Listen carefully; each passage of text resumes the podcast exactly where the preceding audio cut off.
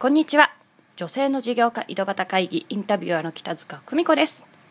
え皆さんの周りには女性の事業家っていらっしゃいますか？え普段はですねそんな女性の事業家からいろいろお話を聞きながらこの女性の事業家井戸端会議進めさせていただいておりますが本日は特別編ということで、えー、私の方でですねよくいただく、えー、質問なんや相談なんかに、えー、答えおさお答えさせていただくというのをえお話しさせていただきます。え本日のテーマは価格についてということなんですけれども、えー、よくですね、コンサルティングをさせていただく中で、えご相談いただくのが、まあ、新しい商品だったりとかサービスを自分で作っていくときに、え価格の決めた方が分かりませんよというご相談をいただきます。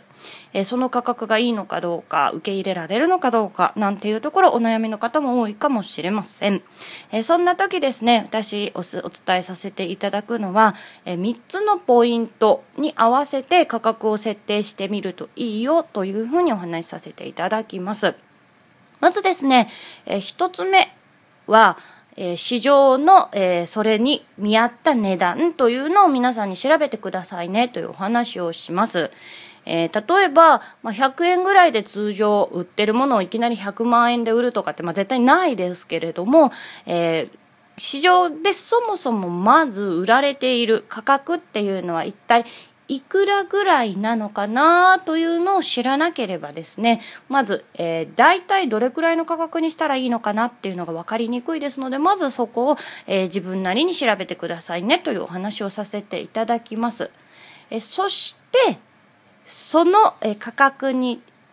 ある程度、まあ、これぐらいだな一般的にはこれぐらいだなというのが分かったら次にそれにどれだけ付加価値をつけられるかえ皆さんのえサービスが例えば市場でこんなんなんだけれどもさらにこんな付加価値をつけられますよというところでえ市場の価値かけるえ付加価値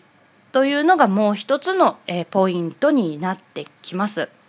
えー、その付加価値がですねご自身が何かプラスアルファのサービスだったり機能をつけたりというのもありかもしれないですし、えー、何か他の方のサービスを組み込むというのもありかもしれません。えー、ガラッとえ視線を変えてみてあこんなもの今までなかったなという見え方を変えるだけでももしかしたら付加価値になるかもしれませんがえまずこの掛け算そしてえ皆さんここの部分が一番弱いかなと私はご相談いただくかと思うんですけれどもえ掛け算で載せて作る最後のポイントがメンタルご自身のメンタルブロックが掛け算で最後に入ってきます。例えば、え私自身がそうだったんですけれども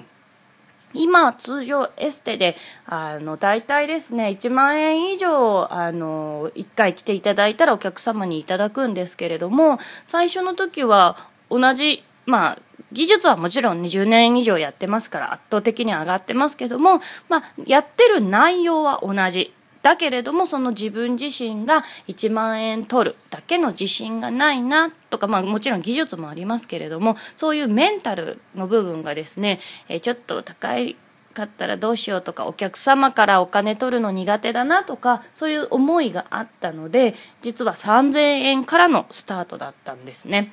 えー、そこのメンタルの部分でいや自信を持って自分がこんな風に、えー、この商品は、えー、この価格でいけるという自分自身との向き合いというので価格設定が、え決まります。え実際に先日もいただいたあるフォトグラファーの女の子からのご相談だったんですけれどもすごく有名なですねあの小池都知事だったりとか、まあ、あの元 AKB の前田あっちゃんとかそういう方を撮ってる芸能人とかたくさん撮ってたりあと雑誌だったり、まあ、有名なお化粧品の,、えー、あの物撮りってあの商品撮影なんかしてる女の子だったんですけどもなかなか自分の個人のサービスとしては価格帯を上げるのにちょっとブロックがあったんですよねっていうお話されてました。えそれだけ有名人取ってるならえあのそれだけの有名人と同じようなあのその人たちと同じようなその人たちが使うようなクオリティのものをちゃんとお客様に提供できると、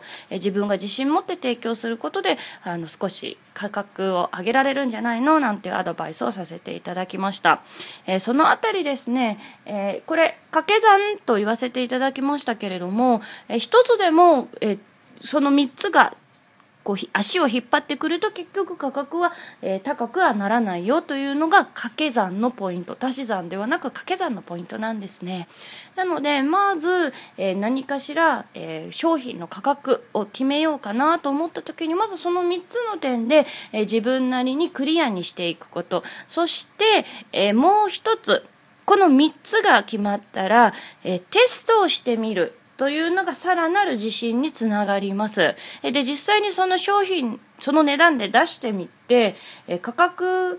が受け入れられるのかどうか、上げてみてももっと受け入れられるのかどうかというのはですね、テストをしながらどの価格がいいかなというのをきっちり見ていくでそこにですね、価格は変わる可能性があるということを事前に、え、お伝えするなり表記してあれば自信を持って、え、万が一何かあった時に、え価格を今後上げていくなんていうこともできますので、え価格に対して悩まれている方はですねまずは3つのポイント。